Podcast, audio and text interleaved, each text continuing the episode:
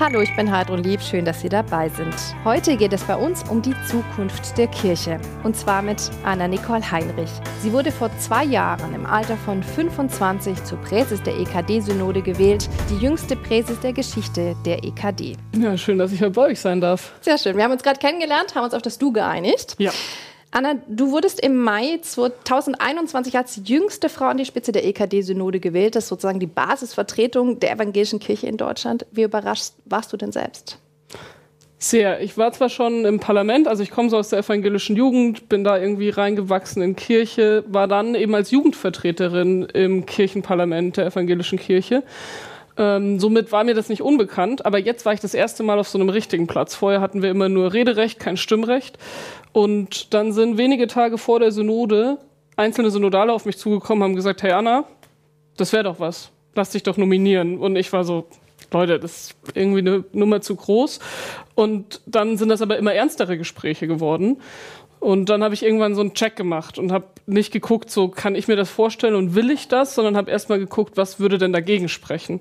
Und nachdem erstmal so nichts dagegen gesprochen hat, so mit dem Studium geht das, die Familie hat gesagt, passt, die WG hat gesagt, passt, dann habe ich mich erst damit auseinandergesetzt, ob ich es mir vorstellen könnte und vielleicht hat man mich auch ein bisschen bei meiner Ehre gepackt und ich habe mir gedacht, okay, wenn jetzt da eine Gruppe an Menschen ist, die sagt, es wäre dienlich, das zu versuchen, dann let's try. Und dann habe ich mich dazu entschieden, mich nominieren zu lassen. Und mehr kann man ja dann eh nicht tun, weil der Rest macht ja dann das Parlament selber. Mhm.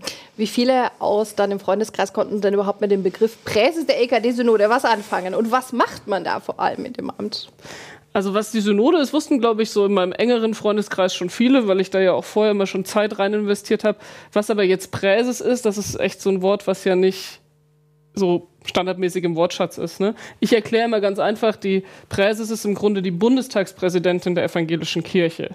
Ich leite das Parlament, ähm, das heißt, wir haben Haushaltsrecht, wir haben gesetzgebendes Recht, wir haben aber auch so eine theologische Grundkompetenz, wir haben inhaltliche Ausschüsse, die zu ganz unterschiedlichen Themen arbeiten, wir als Präses und Präsidium bereiten wir die Synoden vor, moderieren sie und ich als Präses vertrete das Parlament unterjährig. Also alles, was wir dort beschließen, versuche ich auch unterjährig und unsere verschiedenen Prozesse, aber vor allem halt auch in Gesellschaft und Öffentlichkeit einzubringen. Mhm. In so Kirchengremien sitzen normalerweise ältere und alte Menschen. Das schreckt viele junge Menschen ab, dich nicht. Warum? Gerade auf der Bundesebene, also auf der EKD-Ebene, haben wir in den letzten Jahren junge Menschen selber, es gibt super viele junge Menschen in der evangelischen Kirche, die sich ehrenamtlich an ganz vielen Stellen engagieren. Und die, die sich in der, diesen kirchenpolitischen Gremien engagieren, haben stark dafür gekämpft, dass wir dort Stimme bekommen. Und das führt jetzt im Moment dazu, dass im Parlament der evangelischen Kirche in Deutschland knapp 20 Prozent unter 30 sind. Also die Landeskirchen müssen gewisse, also gewisse Plätze an junge Menschen abgeben. Es gibt auch Berufungsplätze extra für junge Menschen.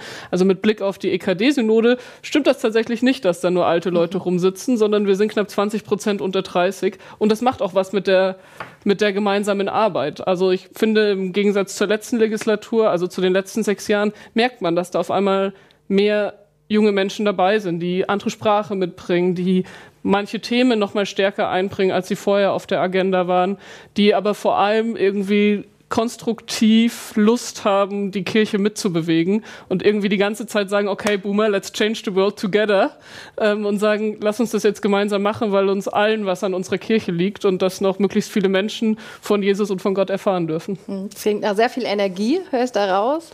Ja, ich glaube, manche Stimmen würden auch sagen, das ist ad hoc vielleicht auch manchmal zu viel Energie, aber ich glaube, dass wir als Gesamtsystem Kirche da eine gute, also ein gutes ausgleichendes System haben. Was genau ist denn anders durch die jungen Menschen? Du hast gesagt, der Ton und auch die Themen. Kannst du das konkretisieren? Also ich glaube wirklich, dass sich was an, an Sprache und Form verändert. Ich meine, wir muten schon stark an wie so ein politisches Parlament. Ne? Wir sitzen da in so parlamentarischer Bestuhlung, das hat alles Geschäftsordnung, das ist strikt durchmoderiert. Und ich habe das Gefühl, dass gerade die jungen Menschen jetzt eintragen so, hey Leute, wir sprechen uns immer mit, liebe Geschwister, lieber Bruder, liebe Schwester, so, wir sind hier die Gemeinschaft der Christinnen und wenn wir aber hier in unserer kirchenpolitischen Arbeit zusammenkommen, dann formalisieren wir das so hoch. Wir sind hier trotzdem Geschwister im Glauben, die unterwegs sind, also dürfen wir das auch gemeinschaftlich tun. Mhm. Das ist, glaube ich, was ich so ein bisschen mit Sprache, Umgangsform, ähm, zu sagen, man darf uns ansehen, dass wir anders sind als ein politisches mhm. Parlament, dass uns hier eine gemeinsame Botschaft und was Gemeinsames trägt und wir da irgendwie auch zusammenstehen. Und jetzt von den Themen her ich glaube, wenn man jetzt nur auf die Themen guckt, die die Synode schon ganz aktiv gesetzt hat, dann ist das einmal das Thema Klimagerechtigkeit und Klimaschutz, das Thema der Zugehörigkeit, gerade alle Entwicklungen, die wir ja so kennen, immer mehr Menschen treten aus und so, zu fragen, was bedeutet es eigentlich, sich zugehörig zu fühlen? Ist das wirklich nur so ein formaler Akt oder fängt das nicht schon viel früher an und hört gar nicht so schnell auf? Ähm, und generell das Thema Kirchenentwicklung, Digitalisierung, wie kommunizieren wir als Kirche in einem Zeitalter, wo eigentlich fast alles in meinem Smartphone beginnt, mhm. aber Kirche meistens nicht im Smartphone mhm. beginnt. Dazu kommen wir noch. Was würdest du denn sagen, machst du anders als deine 79-jährige Vorgängerin? Ach, das Tolle ist, dass ähm, ich so ganz anders bin als Irmgard und wir uns deshalb eigentlich nie vergleichen mussten. nicht mhm. bevor ich in dieses Amt gekommen bin und auch nicht danach. Ich kann es gar nicht so genau benennen. Ich glaube, also ich spreche natürlich anders als Irmgard, ich kleide mich anders als Irmgard, aber das sind ja auch eher nur so äußerliche Sachen. Ähm, Wahrscheinlich mache ich gar nicht so viel anders als sie. Mhm. Und bin auch sehr froh, dass alle meine Vorgängerinnen, also sowohl Irmgard als auch ihre Vorgängerinnen, von Anfang an gesagt haben: so, hey Anna, wir haben unser Ding gemacht und du machst dein Ding und mach dein Ding. Aber wenn du Fragen hast, komm immer auf uns zu. Mhm. Und das so ein wohlwollendes Miteinander, voneinander lernen, Feedback geben ist. Mhm. Und ich mich zum Glück nicht so oft vergleichen muss. Mhm. Also das, was ich jetzt schon so rausgehört klingt irgendwie nach einem Fulltime-Job. Das ist aber ein Ehrenamt. Wie viel Zeit kostet dich das denn? Ja, ich mache es andersrum. Ich arbeite 20 Stunden die Woche, um mein Leben zu finanzieren. Und an der Uni Regensburg? An der Uni Regensburg, genau. Und der Rest, ja. Wie viele Stunden könntest du aufsummieren pro Woche? Was schätzt du? Das ist immer, das ist immer doof zu sagen. Also ich gehe schon so von 35 bis 40 Stunden die Woche aus, glaube ich, die nochmal on top kommen. Also jetzt fürs Ehrenamt. Aber ich meine, in Relation, das klingt super viel, aber jemand, der dreimal die Woche irgendwie ehrenamtlich eine Nachtschicht Rettungsdienst mitfährt, sitzt auch, also ist auch 30 Stunden im Ehrenamt. Also ich glaube, die Zeit ist es am Ende gar nicht. Mhm. Was reizt sich denn an der Aufgabe, die ja sehr umfänglich ist, gerade auch zeitlich gesehen? Also motiviert hat mich tatsächlich, dass ganz viele unterschiedliche Menschen aus der Synode gesagt haben, wir, wir hoffen, dass wir gemeinsam was wuppen, ähm, wenn wir einer jungen Person da auch Raum geben, wirklich in Verantwortung zu treten. Mhm. Und was reizt mich einmal, das so ein bisschen einzulösen? Wir haben als junge Menschen in Kirche die letzten Jahre immer wieder eingefordert, wir gehören zum Laden dazu und nicht nur die Älteren dürfen alles entscheiden und wir müssen es ausbannen, sondern wir wollen Mitverantwortung mhm. übernehmen und wir wollen mit Teil sein. Wir, wir wollen eigentlich auch mitleiten. Und ähm, ich glaube, das möchte ich auch so ein bisschen einlösen, zu sagen, wir können das nicht immer nur schreien, junge Menschen wollen mitentscheiden, sondern jetzt haben wir die Möglichkeit und können das. Ähm, und auf der anderen Seite ist es natürlich auch ein dienliches Amt. Ne? Ich bin im Großen und Ganzen an das gebunden, was die Synode beschließt und was die Synode an Themen vorgibt. Und bin da auch echt ganz froh, dass das eigentlich nicht so ein Einzelkämpfer-Ding ist, sondern dass die Synode da voll dahinter steht und ich eher das Gefühl habe, ich bin so ein Teamlead und darf als Captain ähm, eigentlich nur an vielen Stellen halt die Sache nach außen spielen und ähm, dann sowohl die Lorbeeren als auch mal den Ärger irgendwie abbekommen. Mhm. Aber das gewusst mit einem Team, was irgendwie geschlossen hinter einem steht. Super.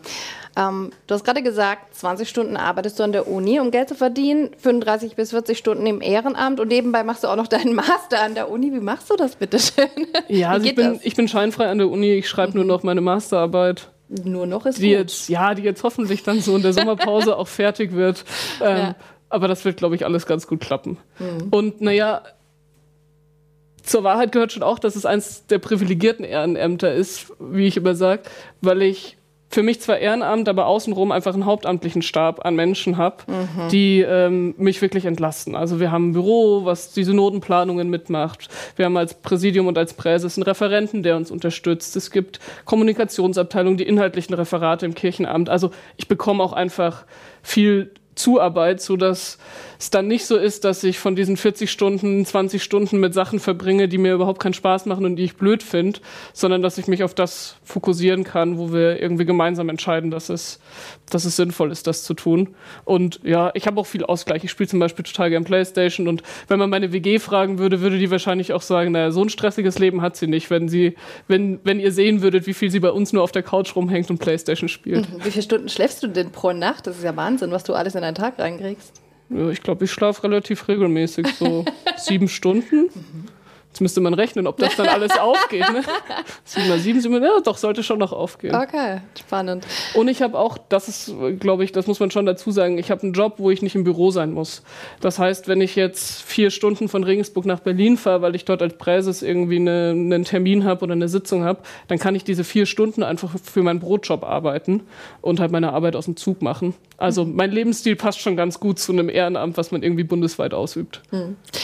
Die EKD-Synode beschäftigt sich ja vor allem auch mit Kirchenentwicklung und Klimawandel. Du hast es gerade schon gesagt. Wie sehr brennt dir persönlich dieses Thema auf der Seele, diese Themen? Also das Thema Kirchenentwicklung ist das, was uns halt als Institution irgendwie die ganze Zeit umtreibt. Und da merke ich schon auch so eine Spannung zwischen, hey, wir sind alles Christen und wir wollen, dass diese tolle Botschaft möglichst viele Menschen erreicht. Und wir haben diese Institution, die das für uns organisiert, dass wir mit anderen Menschen in Berührung kommen und uns über unseren Glauben austauschen können.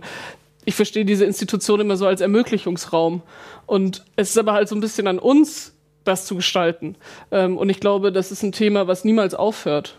Also Kirchenentwicklung ist nicht das Zukunftsthema, sondern Kirchenentwicklung findet eigentlich die ganze Zeit statt. Und deswegen, ich glaube, wenn man vor 20 Jahren einen Synodalen gefragt hätte, würde auch sagen, Kirchenentwicklung, das ist eins der wichtigen Themen im Moment, mhm. weil sich die Gesellschaft immer weiterentwickelt und wir uns mit weiterentwickeln müssen. Und das jetzt im Moment und ähm, ich glaube, gerade in der jungen Generation noch irgendwie essentieller als ähm, vielleicht bei anderen, obwohl ich das gar nicht da irgendwie ein Gegeneinander aufmachen wollen würde, ähm, das Thema des Klimaschutzes, der Klimagerechtigkeit ganz oben aufliegt. Ähm, es hängt, glaube ich, zusammen mit den Erkenntnissen dieser Zeit. Jetzt erst vor kurzem kam ja der Abschlussbericht des Weltklimarats, wo nochmal wirklich in aller Geschlossenheit und Dringlichkeit gezeigt worden ist, dass sich das Zeitfenster schließt, dass wir weiterhin in einer lebenswerten Welt leben können. Und dann ist es schon was, was uns als Christinnen einfach essentiell auch zugrunde gelegt ist. So, als mhm. erstes geht's um die Welt, die wir hier haben, um sie zu bewahren. Und dass die Bewahrung der Schöpfung da gerade in diesen Zeiten, wo das ein Thema wird, was immer mehr Menschen wirklich essentiell betrifft, noch nicht hier bei uns in Mitteleuropa, aber in anderen, äh, in anderen Regionen der Welt, das ist, wofür wir uns stark machen sollten, mhm. ähm, glaube ich, ist eigentlich Selbstverständlich. Hm, jetzt hast du die junge Generation, das Thema Klimawandel äh, angesprochen. Also so in den vergangenen Monaten haben ja radikale Klimaaktivisten, die sich selbst als die sogenannte letzte Generation bezeichnen, für viel ja, Furore, für viel Aufruhr gesorgt. Sie haben sich an der Straße festgeklebt, äh, Kartoffelbrei auf äh, wertvolle Gemälde in Museen geschmissen. Ähm, du bist dafür, dass man auch mit so radikalen ähm, Aktivisten, die auch strafrechtliche Methoden verwenden, trotzdem spricht. Warum? Ich glaube, es hat mehrere Perspektiven. Erstens möchte ich nicht, dass wir eine ganze Gruppe an Menschen da irgendwie als Kriminelle betrachten, sondern sie als junge Menschen sehen, die diese diese Erkenntnis haben, hey, hier schließt sich bald ein Zeitfenster, wo wir handeln können. Und wir sind nicht in verantwortlichen Positionen, wo wir in dem Maße, wie wir es uns wünschen würden, irgendwie Gestaltung einbringen könnten. Und deshalb darum ringen, wie sind wir sichtbar mit unseren Nöten, mit unseren Sorgen. Ich würde sagen, aus kirchlicher Perspektive ist das vielleicht auch ein bisschen eine seelsorgerliche Aufgabe, diese Menschen im Gespräch zu halten. Denn ich würde immer sagen, bei, bei aller Kritik, die man sicher auch gegen einzelne Aktionen äußern kann, hält uns doch als Gesellschaft zusammen, dass wir miteinander im Gespräch bleiben und um Lösungen ringen. Und die Forderungen, die fast alle Klimabewegungen, sei es die letzte Generation oder Fridays for Future hat, da würden ein Großteil unserer Kirchenmitglieder sagen, ja, selbstverständlich müssen wir unser Klima schützen. Selbstverständlich dürfen wir diese eineinhalb oder zwei Grad nicht reißen, damit wir hier weiterhin ähm, in, eine, in, einer guten Welt zusammenleben. Ähm, und genau das ist doch die Basis, wo, wo Kirche eigentlich ins Spiel kommt. Nämlich zu sagen, die, die gerade aus einem gesellschaftlichen Diskurs rausgedrängt werden, wieder reinzuholen und zu sagen, wir lösen das nicht, wenn sich hier Menschen immer weiter, sei es mit ihren Formen oder mit ihren Aussagen oder in ihrem Tonfall, in irgendeiner Weise extremer werden, sondern wir erreichen das nur, wenn wir Räume schaffen, wo wir miteinander ins Gespräch kommen. Mhm. Und das haben wir zum Beispiel auf der Synode gemacht. Mhm. Wir haben zu einer der Sprecherinnen der letzten Generation gesagt, komm her zu uns. Du, also wir haben ihr das so nicht gesagt, wir haben es nur gehofft, dass sie es nicht tut. Aber im Grunde haben wir gesagt, bei uns musst du dich nicht hinkleben, sondern du hast sieben Minuten Zeit, uns zu sagen, was dir beim Thema, beim Thema Klimaschutz mhm. wichtig ist. Und wir als Parlament hören dir zu und versuchen das danach irgendwie in unsere Diskurse mit einzubeziehen. Hm. Sie sagen, äh, du sagst im, im, Dialog bleiben, aber ist es für dich auch so die richtige Methode, ähm, die die sogenannte letzte Generation nutzt, um auf Klimawandel aufmerksam zu machen? Ich glaube, das tut an der Stelle nichts zur Sache, denn diese jungen Menschen sind alle sind sich alle dessen bewusst, was sie dort tun. Sie wissen auch, dass das Konsequenzen hat. Sie tragen ihre Konsequenzen und müssen das deshalb selbst beurteilen, wo, wofür sie die Grenze ist. Ich glaube, die Grenze des Gesprächs ist noch nicht erreicht. Wir können weiterhin mit ihnen sprechen. Würdest du dich daran beteiligen an solchen Aktionen? Gute Frage. Ist mir, habe ich mir schon ganz viele Gedanken darüber gemacht, ist mir noch nie gestellt worden, aber nein.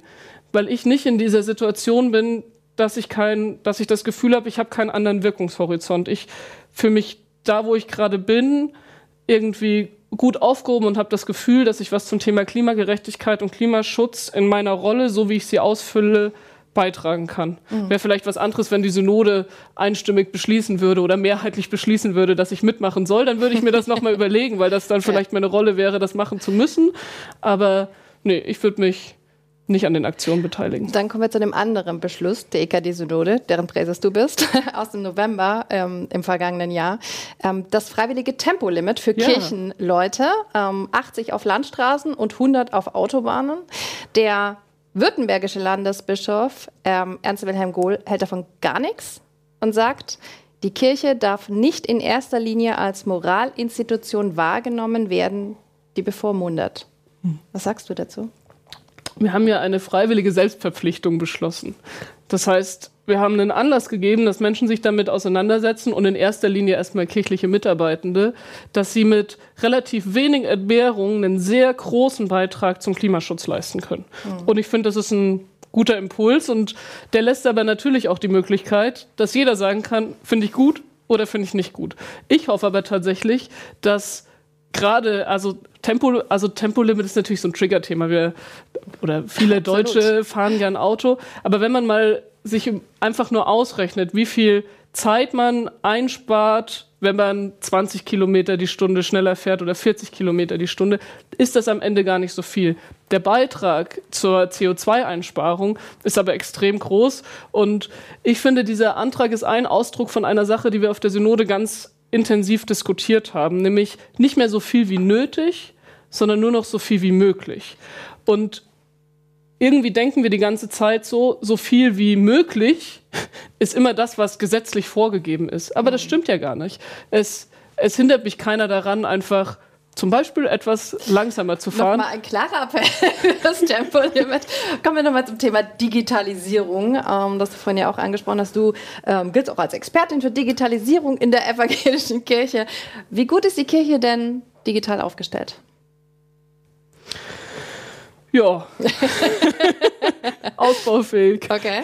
Ich glaube, man muss immer so ein bisschen unterscheiden. Ne? Es gibt sozusagen diese strukturelle Organisationsdigitalisierung, also da geht es um Arbeitsabläufe, da geht es um, wie digital arbeiten wir als Organisation. Und dann gibt es für mich den zweiten großen Block der Kommunikation.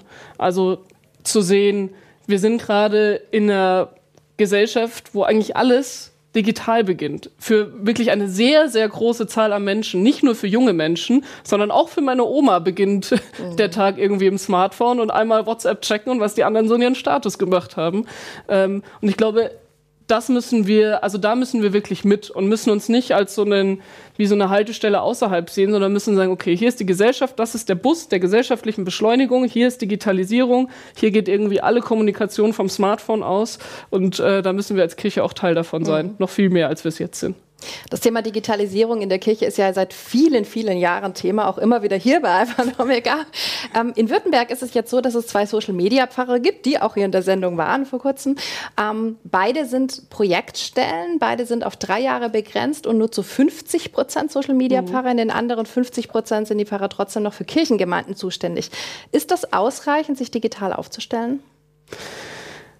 Ich kann jetzt die Württemberger Projekte da nicht im Einzelnen beurteilen. Aber ich glaube, es ist ein Trugschluss, dass wir das alles nur über Hauptamtlichkeit abbilden können. Ich glaube, gerade in den sozialen Netzwerken, in den sozialen Medien geht ganz viel über persönliche Beziehungen. Also wer ist eigentlich die Person, mit der ich mich identifiziere? Mhm. Und da kann der Pfarrer aus Plastik für eine gewisse Gruppe eine Identifikationsfigur sein. Für den nächsten ist das vielleicht aber auch die Schülerin, die sich ehrenamtlich in der evangelischen Jugend engagiert und die auf Social Media nicht sagt, ich gehe mit Freunden in den Urlaub, sondern sagt, ich bin mit evangelischer Jugend auf Freizeit und guck mal, das ist die Andacht, die wir heute gefeiert haben. Mhm. Also ich glaube, dass dieses als Christinnen präsent sein im digitalen Raum nicht nur Aufruf an hauptamtliche Personen ist, sondern eigentlich Aufruf an uns alle Christinnen mit, hey, lasst euer Christsein nicht nur am Sonntag im Gottesdienst raushängen, mhm. sondern zeigt davon auch was in eurem normalen Leben. Und wenn euer Leben auch im digitalen stattfindet, dann zeigt es auch da. Mhm sprichst du den Sonntagmorgen Gottesdienst an. Das ist ja auch so ein festes Konstrukt, mit dem jetzt, sage ich mal, jüngere Erwachsene in der Regel nicht so viel anfangen können, auch nicht mit der Musikauswahl. Warum wird denn allerorts an diesem festen Konstrukt festgehalten? Weil es, glaube ich, Menschen gibt, denen das an den jeweiligen Orten einfach noch ein wichtiges Anliegen ist und es ja schon auch so ein Stück Haltepunkt für uns ist. Ne? Mhm. Ich selber besuche Gottesdienst. Ich würde auch den Begriff Gottesdienst weiter auslegen und würde nicht nur sagen, dass der Sonntagsgottesdienst ein Gottesdienst ist, mhm. sondern auch Schöpfungsbewahrung mhm. Gottesdienst ist. Ähm, und trotzdem merke ich jetzt, na, also gerade wenn ich jetzt viel unterwegs bin, dass ich es manchmal auch schätze, in einer fremden Stadt zu wissen, hey, wenn ich jetzt Lust hätte, da wäre jetzt ein Gottesdienst. Ähm, dieser Satz, dass ähm, eine machen und die anderen Sachen nicht sein lassen, ist mhm. bei schwindenden Ressourcen natürlich irgendwie eine schwere Sache. Ähm, aber der Sonntagsgottesdienst hat eine lange Tradition und ähm, funktioniert ja nicht an allen Orten schlecht, sondern mhm. es gibt ja auch Orte, wo das gut funktioniert. Ich glaube, da müssen wir viel mehr hinkommen. Wir müssen uns einfach trauen, zu sagen, hey, hier gibt's das funktionierende Format Sonntagsgottesdienst 10 Uhr und das skalieren wir auch. Wenn das Format funktioniert, lass uns dieses Format auch an anderen Orten machen. Mhm. Und da, wo wir sehen, dass Formate nicht funktionieren, egal ob Sonntag um 10, Samstag um 17 Uhr oder im Wald unter der Woche um 14 Uhr, ähm, dann machen wir das auch nicht mehr. Mhm. Ich glaube, da müssen wir uns trauen, Sachen sein zu lassen, die einfach nicht mehr das bringen, was wir wollen. Ja. Im Jahr 2022 sind 380.000 Menschen aus der evangelischen Kirche in Deutschland ausgetreten. Das ist ein Drittel mehr als im Jahr zuvor. Das ist ja ein Trend, der schon lange anhält. Wie möchtest du das dann stoppen? Wir haben als EKD im letzten Jahr eine Nacherhebung gemacht. Also wir haben das Sozialwissenschaftliche Institut beauftragt, die Austrittsgründe genauer zu untersuchen. Und da ist ganz klar rausgekommen, wir haben ja schon, wir wissen so das Altersspektrum, ne, die sind meistens so irgendwie Berufsanfang, also viele davon sind Berufsanfang. Und dann sagt man, ja, das ist der Kirchensteuerbescheid und ja, das ist ein riesiges Ding. Und dann ist es aber auch so abreißende Bindung, fehlende Sozialisation, vielleicht sogar noch stark engagiert in der evangelischen Jugend, dann aber durch Studium weggezogen. Dann gab es sozusagen so einen Umbruchspunkt und danach war Kirche nicht mehr da. Ich glaube, eine der Sachen, die wir in den nächsten Jahren noch mal, noch mal viel stärker in den Blick nehmen müssen, sind die Umbruchspunkte zwischen Schulabschluss und vielleicht Familiengründung, vielleicht aber auch nicht mhm. Familiengründung. Das ist eine Phase, wo wir im Moment junge Menschen kaum erreichen, die aber eigentlich in Phasen sind, wo sie sehr ansprechbar sind. Ich sage immer, in jeder meiner persönlichen Umbruchsphasen, sei es in der siebten Klasse, bleibe ich auf dem Gymnasium oder gehe ich lieber auf die Realschule? Sei es nach dem Abi, was studiere ich jetzt eigentlich? Bleibe ich in der Heimatstadt zum Studieren oder gehe ich in eine andere Stadt? Mhm. Da war diese christliche Gemeinschaft für mich immer ein wichtiger Austauschort. Mhm. Ähm, da habe ich da manchmal auch meinen Halt gefunden, wenn ich irgendwie sonst unsicher war. Aber das finden nicht viele Leute in diesen Umbruchssituationen, gerade in der Generation nicht. Und das ist einer der Schwerpunkte, die ich hoffentlich in den nächsten vier Jahren auch nochmal setzen kann, dass wir diese Menschen stärker in den Blick nehmen, auch wenn sie nicht mehr oder noch nicht Kirchenmitglieder sind. Du sagst ja auch, äh, oder dein Motto lautet, raus aus der Bubble. Wohin soll es gehen? Zu den Menschen, die Sehnsucht nach Gott haben. Hm. Und und dahin, wo man uns vielleicht nicht erwarten würde. Hm. Also man kann ja heute gar nicht sagen, dass die Menschen nicht mehr spirituell sind ja. oder nicht mehr gläubig sind. Ähm, tatsächlich hört man aber von sehr, sehr vielen, ja, ich bin gläubig oder ja, ich bin spirituell, aber ich kann mit der Institution Kirche nichts anfangen. Wie willst du denn solche Leute wieder catchen? Ich glaube, genau damit davon zu erzählen, was uns trägt und was uns Halt gibt das nicht auf die Institution zu beziehen. Ich meine, die Institution ist auch nur um oder durch die Gemeinschaft gebaut. Ne? Mhm. Ne? Das, was Kirche ausmacht, sind du und ich. Ja. Dass wir uns hier über Gott und die Welt unterhalten, das, das macht Kirche aus. Und das ist auch das, was mich in meinem Glauben weiterbringt. Der Austausch mit anderen, der Gottesdienst, das Gebet, die Tradition, die Lieder, die ich von anderen Menschen lerne, Geschichten, die ich von anderen Leuten erzählt bekomme oder mit anderen Leuten zusammen lese. Und ich bin aber der festen Überzeugung, für mich hätte das nie funktioniert, wenn da außenrum nicht diese Institution ist, die das für mich organisiert hat. Mhm. Ähm, und ich glaube, das sind die Sachen, die man erzählen muss. So, die Institution ist es am Ende aber nicht. Die hat für mich sozusagen diesen Raum ermöglicht. Das Tolle ist, dass ich hier coole Menschen treffe. Und ähm, Menschen treffe, die eine gleiche Basis haben wie ich. Und wenn wir davon ordentlich erzählen, glaube ich, dann schaffen wir es auch, dass, und jetzt sage ich noch einen Satz, weil ich studiere so ein bisschen was auch mit Informatik noch nebenher, ähm, dass ähm, in der Informatik oder gerade im Mediendesign ganz wichtig ist, nämlich immer zu sagen, der Mensch steht im Mittelpunkt, also unser User steht im Mittelpunkt und was im Backend, also was im Hintergrund passiert, wie diese Homepage oder die App hinten funktioniert, mhm. was da für eine Institution, für eine Struktur ist, ist eigentlich total egal, mhm. weil die Leute wollen vorne eine gute Erfahrung haben es und in unserem um Falle Beziehung. mit Gott in Beziehung ja. kommen. Ja. Wie sieht denn für dich die Kirche der Zukunft aus? Die Kirche der Zukunft als Institution ist Ermöglichungsraum, bleibt Ermöglichungsraum, ist aber vielleicht gar nicht mehr so stark erkennbar, wie es heute ist. Und die Kirche als du und ich rückt in den Mittelpunkt, ist ein Beziehungsgeschehen an ganz vielen unterschiedlichen Orten und vor allem geht im Digitalen los. Wenn ich in Zukunft in mein Smartphone gucke und googeln würde, ich habe Sehnsucht nach ein bisschen Halt, dann kriege ich hoffentlich in fünf bis zehn Jahren die Anzeige, hey, Kirchengemeinde XY ist gleich um die Ecke. Super, herzlichen Dank, dass du da warst. Ich wünsche dir weiterhin alles Gute. Anna-Nicole Heinrich, wie sie in der evangelischen Kirche, was sie in der evangelischen Kirche verändern möchte, das war unser Thema bei Alpha und Omega. Übrigens, Alpha und Omega, der Podcast, ist ein gemeinsames Format der katholischen Bistümer Rottenburg, Stuttgart und Freiburg sowie des evangelischen Medienhauses Stuttgart. Zu sehen sind die Sendungen auf den privaten Fernsehsendern in Baden-Württemberg auf Bibel TV und auf YouTube. Weitere Infos finden Sie unter kirchenfernsehen.de und kip-tv.de. Wenn Sie Fragen, Wünsche oder Feedback haben, schreiben Sie uns gerne an info@kirchenfernsehen.de.